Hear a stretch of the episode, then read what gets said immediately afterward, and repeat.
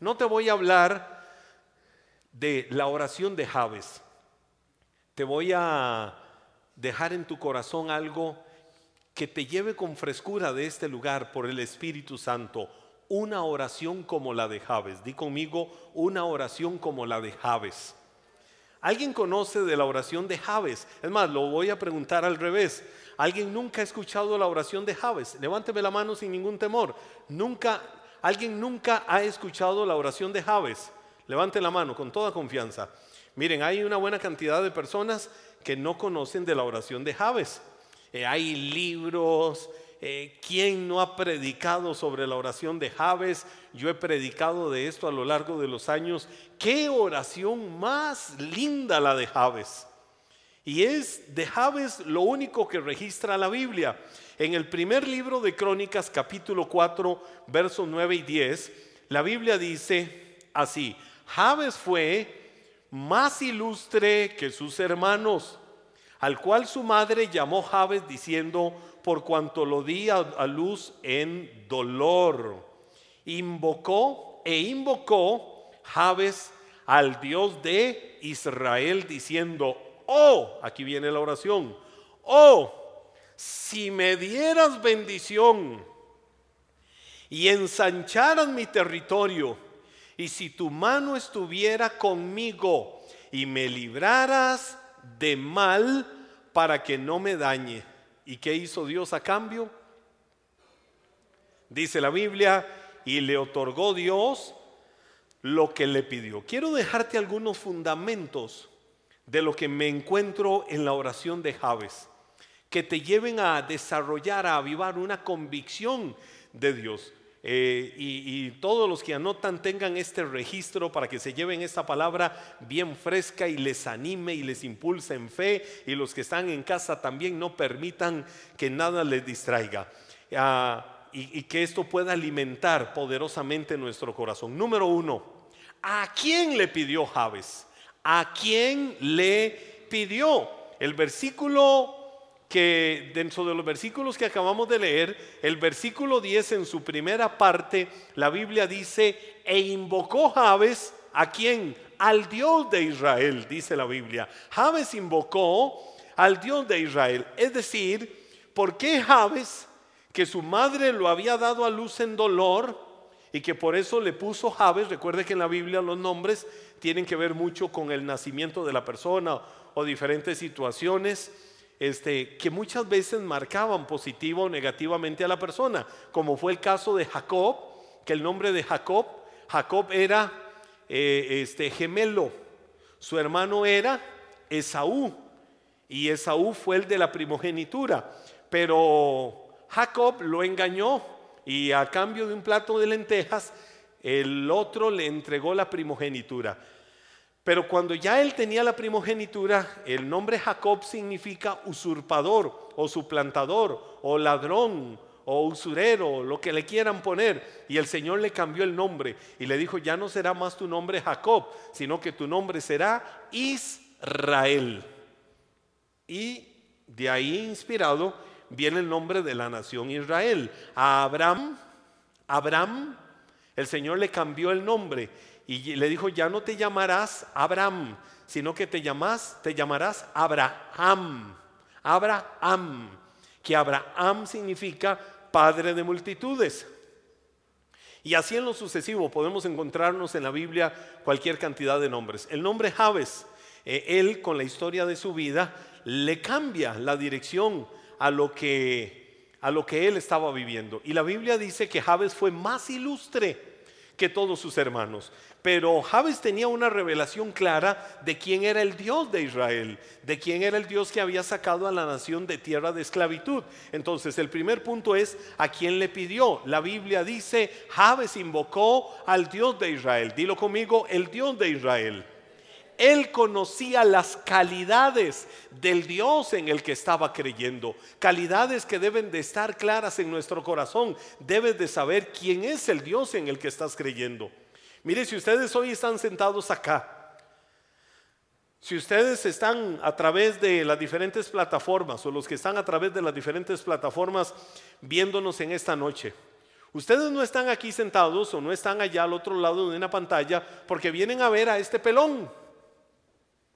No, ustedes están acá porque vienen a alimentarse del Dios que ha creado los cielos y la tierra. Vienen a alimentarse de fe, a fortalecerse en ánimo, a cargarse en combustible, a desarrollarse más en fidelidad, en honra a ese Dios, en a exaltar a ese Dios, a decirle tú eres lo primero en mi vida y todo lo que queramos poner ahí. Esa es nuestra motivación, ese es nuestro impulso. Eso es lo que nos empuja a cada uno de nosotros. ¿Por qué? Porque sabemos las calidades del Dios en el que hemos creído. Sabemos las calidades del Dios por el cual estamos en esta noche sentados en este lugar. ¿Sí o no? Javes lo tenía muy claro. Por eso la Biblia dice, invocó Javes al Dios de Israel. Podía haber invocado a cualquier otro Dios si lo hubiera hecho, pero otro Dios en minúscula. El Dios de Israel es nombre en mayúscula, porque en el contexto de la vida de Javes habían muchos dioses, dioses paganos, dioses falsos, eh, dioses a los cuales idolatraban y exaltaban, pero eran dioses muertos. Javes tenía muy claro que el Dios al que él servía es el mismo Dios real que vive y reina y al que nosotros acá en Iglesia Maná exaltamos porque sabemos que Él está vivo. ¡Wow! Del Dios que habla la Biblia, que era el Dios de Javes, es exactamente el mismo no ha tenido mudanza, no ha tenido sombra de variación. Es el mismo Dios que está en nuestras vidas. Ahora te voy a decir algo. Cuando sabes quién es el Dios al que le pides, vas a tener la confianza en tu vida para esperar de Él una bendición extraordinaria. Te lo voy a decir otra vez. Cuando sabes quién es el Dios al que le pides, vas a tener la confianza de que vas a recibir, de que vas a esperar, de que vas a tener una bendición extraordinaria. Por eso no temas pedirle a Dios.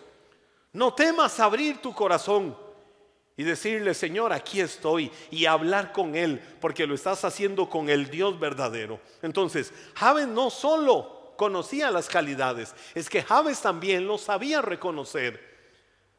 Porque la Biblia dice, era el Dios de Israel.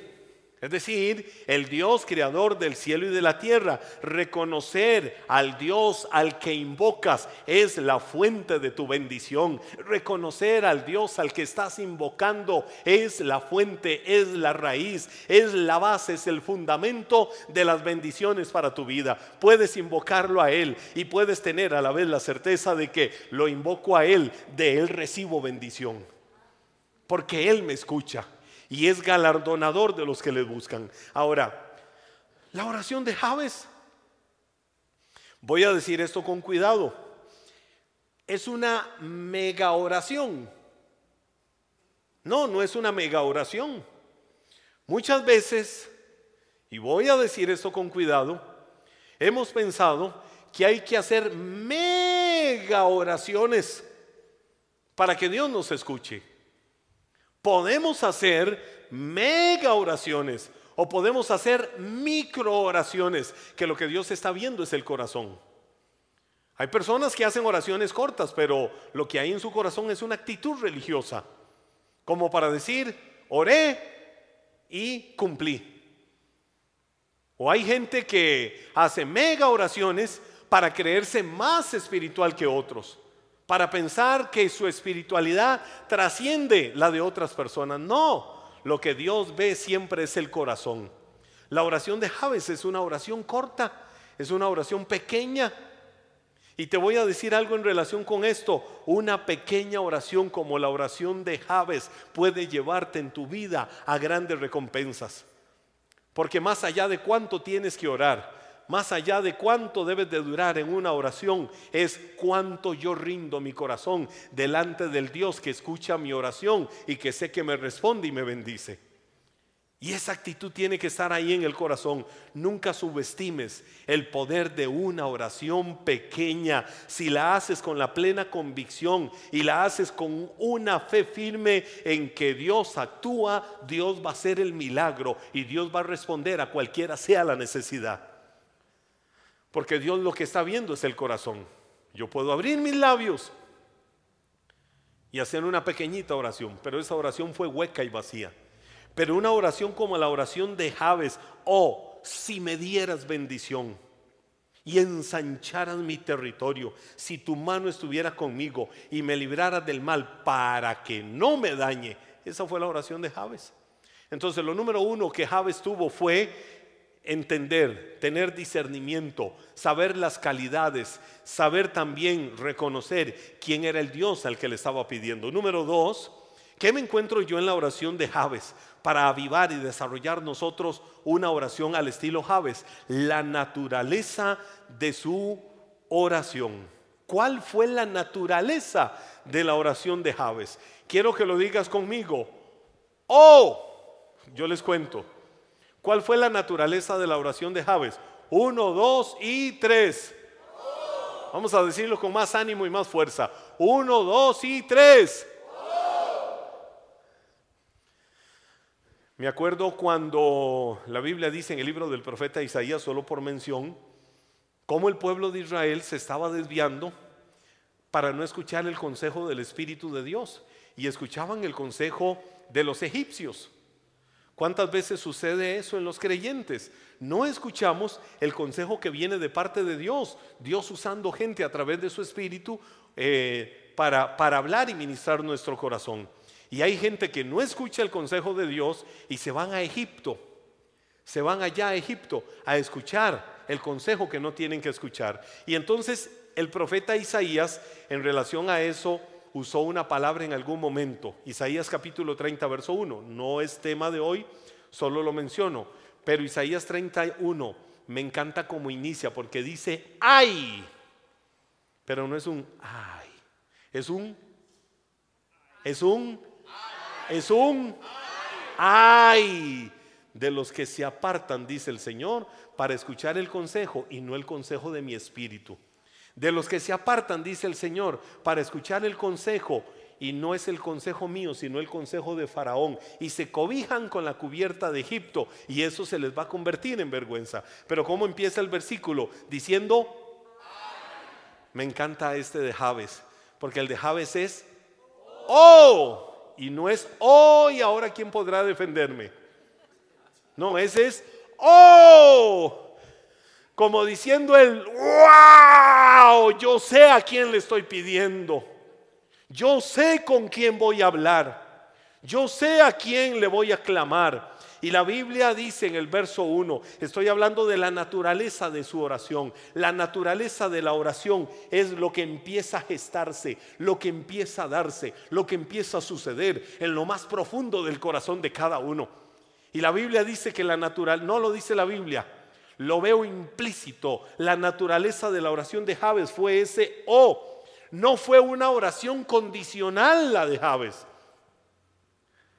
No, no fue una oración condicional. Como diciéndole, si tú me bendices, tú serás mi Dios. A Dios no lo podemos condicionar. Dile al que está a tu lado, a Dios nunca lo condiciones. La de Javes no fue una oración condicional. Si tú me bendices, tú vas a ser mi Dios. Más bien la oración de Jabel, la naturaleza es expresar un deseo ferviente desde lo más profundo del corazón. ¿Cuál deseo? El el oh. Y entonces la oración de Jabes, ¿sabe qué representó? Fue como darle un cheque en blanco a Dios para que Él lo llene como Él quiera. Esa expresión, oh, fue como decirle a Dios, te doy un cheque en blanco.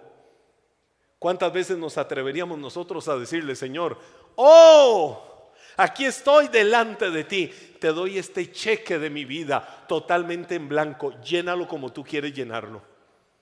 ¿Nos atreveríamos? Claro que sí, porque te voy a decir, le das el cheque de tu vida a Dios y Dios lo va a llenar con lo mejor cuando la actitud del corazón es traer tu vida rendida delante de la presencia de Dios. Entonces, número dos, la naturaleza de su clamor, de su oración fue ese oh, es decir, no te voy a condicionar, te voy a entregar mi vida, te voy a dar todo mi ser para que hagas lo que quieres hacer. Número tres, tercer aspecto que yo me encuentro, el anhelo en su oración.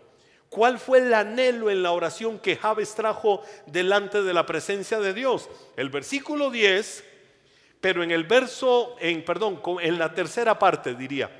El versículo 10 en la tercera parte dice, si me dieras bendición. Javes nunca vino a decirle, me tienes que bendecir. Nunca condicionó a Dios. Le dijo, si me dieras bendición. Mire qué lindo, oh, mire qué lindo. Primero le dice, si me dieras bendición. ¿Usted cree que ahí hay un tiempo de clamor rico que puede salir del corazón de cada uno? Cuando oramos, diciéndole, Señor, si tú me dieras tu bendición. Número dos viene y le dice, y ensancharas mi territorio. ¿Qué significa ensanchar? ¿Qué significa? Agrandar, hacer crecer, llevar a otro nivel.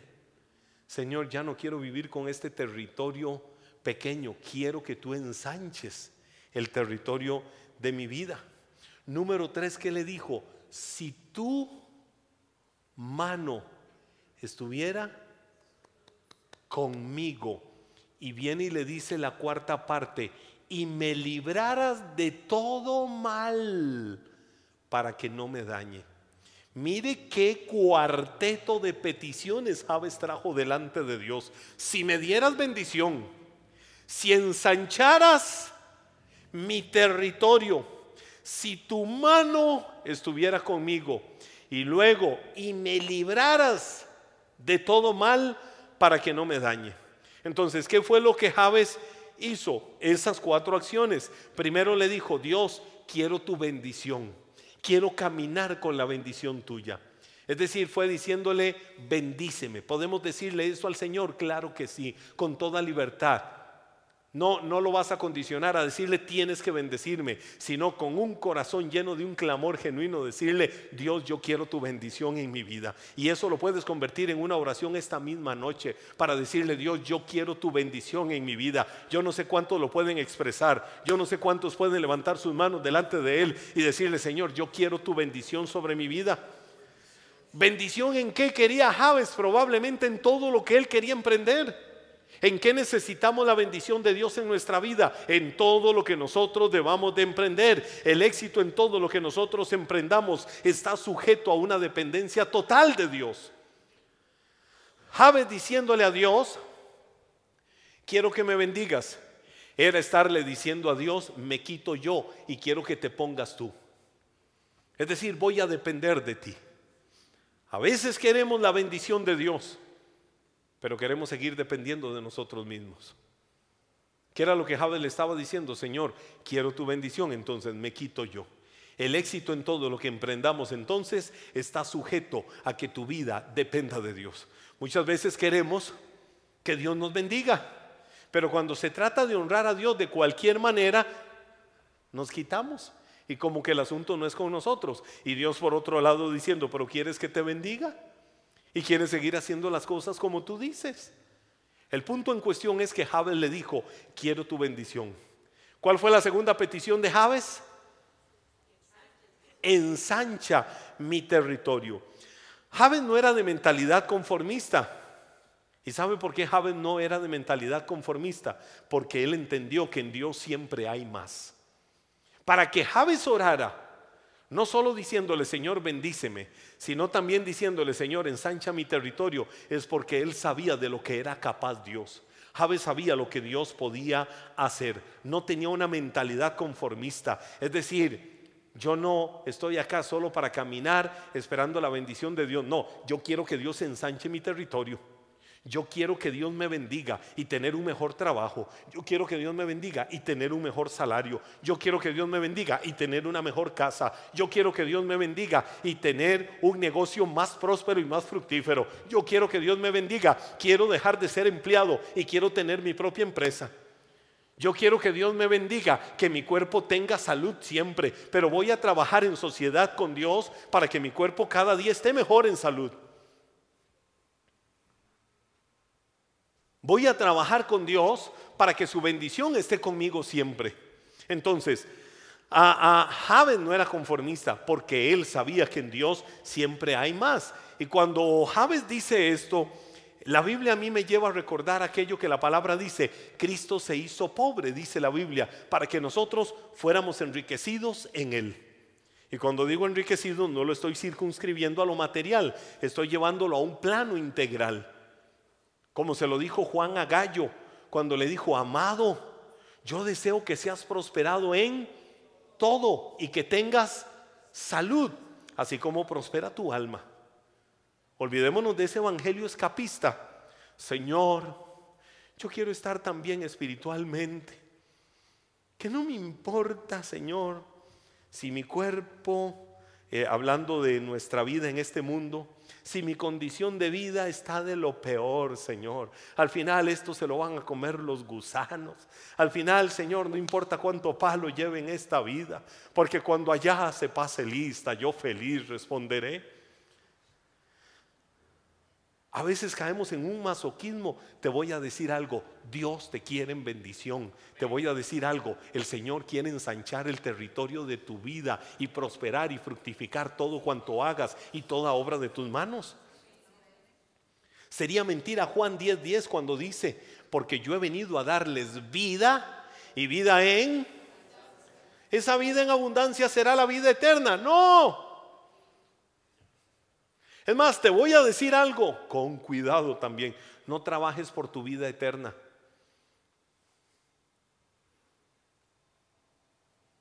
No trabajes por tu vida eterna.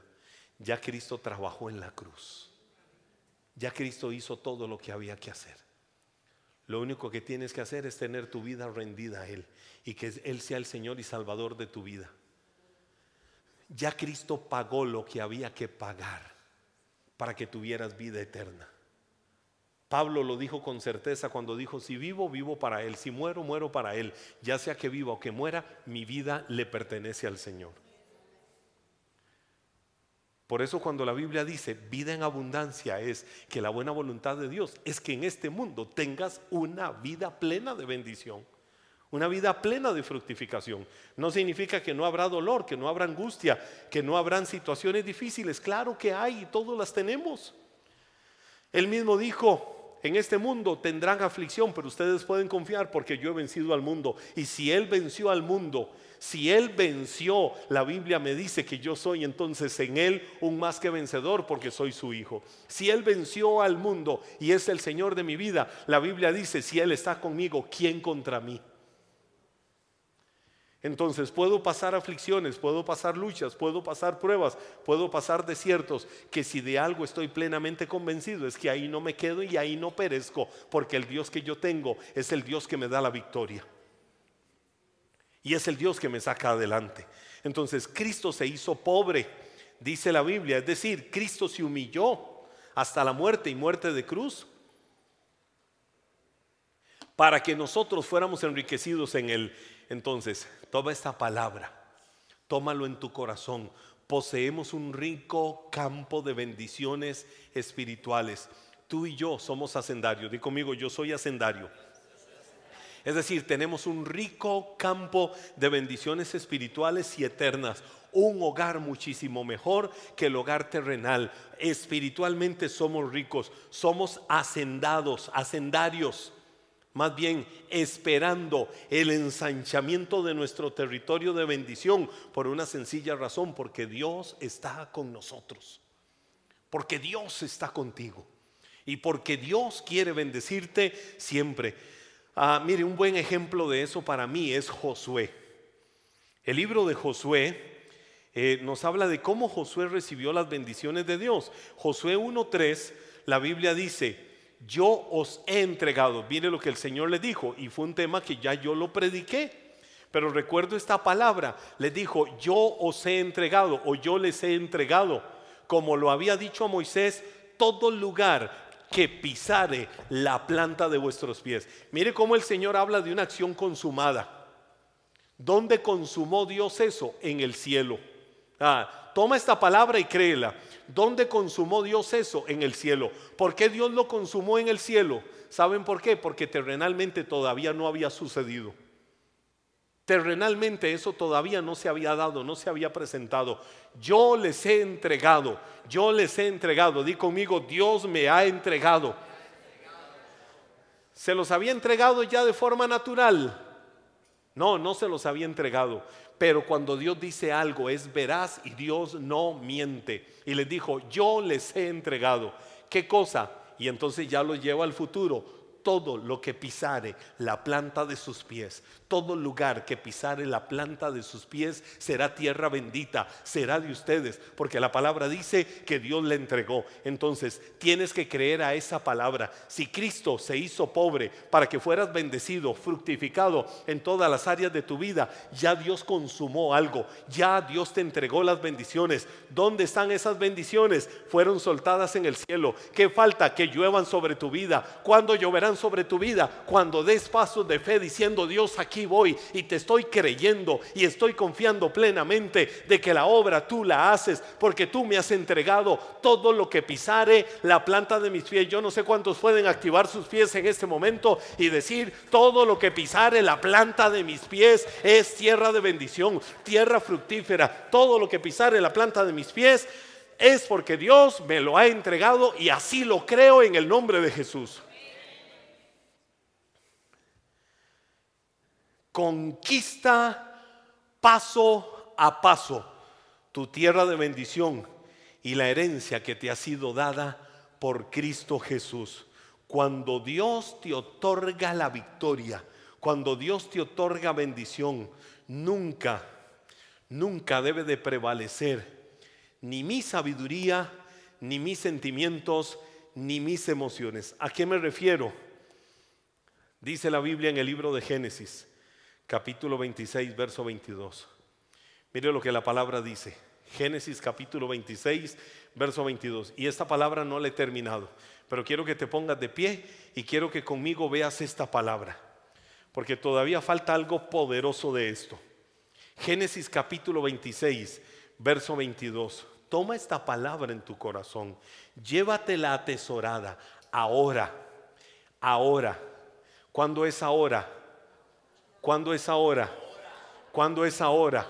Vamos, yo quiero que todos lo hagan. ¿Cuándo es ahora? Ahora es ya. El Señor nos ha hecho prosperar. Así que fructificaremos en la tierra. Ahora, es decir, ya el Señor nos ha hecho prosperar. Otra palabra que Dios consumó en el cielo. ¿Cuál es el siguiente paso? Fructificaremos en la tierra. Si soy un bendecido, si soy un heredero de Dios, si soy como Javes, que su vida dependía absolutamente de Dios. Él me ha hecho prosperar. ¿Qué significa eso? Que en esta tierra voy a fructificar. En esta tierra no soy un derrotado. En esta tierra no soy un arruinado. En esta tierra no soy un fracasado. Pude haber experimentado, pude haber experimentado fracasos, pude haber experimentado situaciones difíciles, pero en esta tierra yo prospero. En esta tierra fructifico. ¿Por qué? Porque todo lo que pisare la planta de mis pies será bendecido ¿Por qué será bendecido? Porque ya Dios me lo ha dado. Levanta tus manos. Declara en el nombre de Jesús en esta noche que tú eres un bendito en esta tierra. Declara en esta noche que bendiciones como las de Javes también te pertenecen a ti, son tuyas en el nombre de Jesús. Y mencioné de las peticiones de Javes solo dos. Si tú me bendijeras y tú ensancharas mi territorio, en esta noche llévate en tu corazón, vamos con tus manos levantadas, llévate en tu corazón decirle a Dios, decirle al Señor, Dios, yo camino en tu bendición. Y yo sé que tú ensanchas el territorio de mi vida.